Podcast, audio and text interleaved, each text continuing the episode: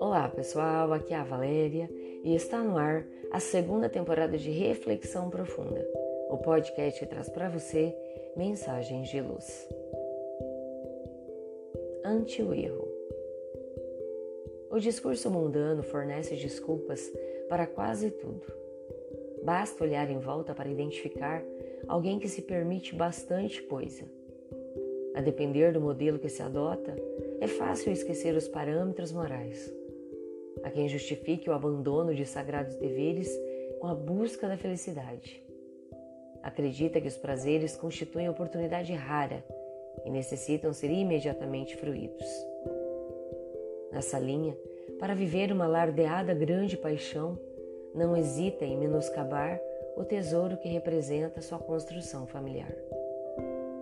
Outro, no empenho de enriquecer, cede à tentação da desonestidade. E assim, a criatura humana se complica. De sonho em sonho, de desatino em desatino, ela desce a ladeira moral. O problema é o que vem depois da fantasia realizada.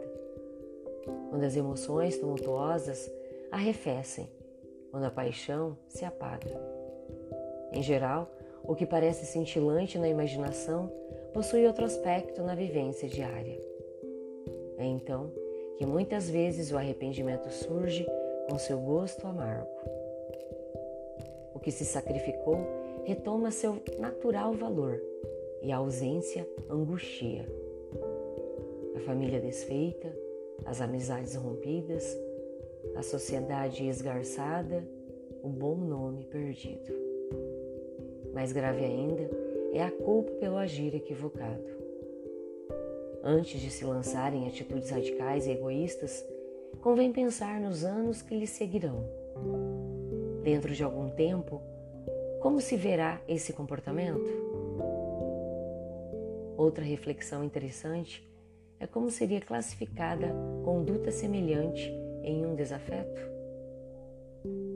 Malgrado todos os sonhos que agitam a alma humana, algumas realidades não podem ser ignoradas. Uma delas é que não há felicidade sem paz de consciência. É impossível construir a própria aventura enquanto se semeia a tragédia nos caminhos alheios. Ninguém fere sem se ferir em igual medida. Talvez se logre calar a consciência um tempo. No tumulto da paixão, quizá tudo o mais pareça de pouca importância. Contudo, é inevitável um encontro com a própria realidade íntima. Cedo ou tarde, ele se produz, para júbilo ou desgraça da criatura. Para quem se agita muito, costuma demorar um pouco mais, mas a vida trata de produzi-lo.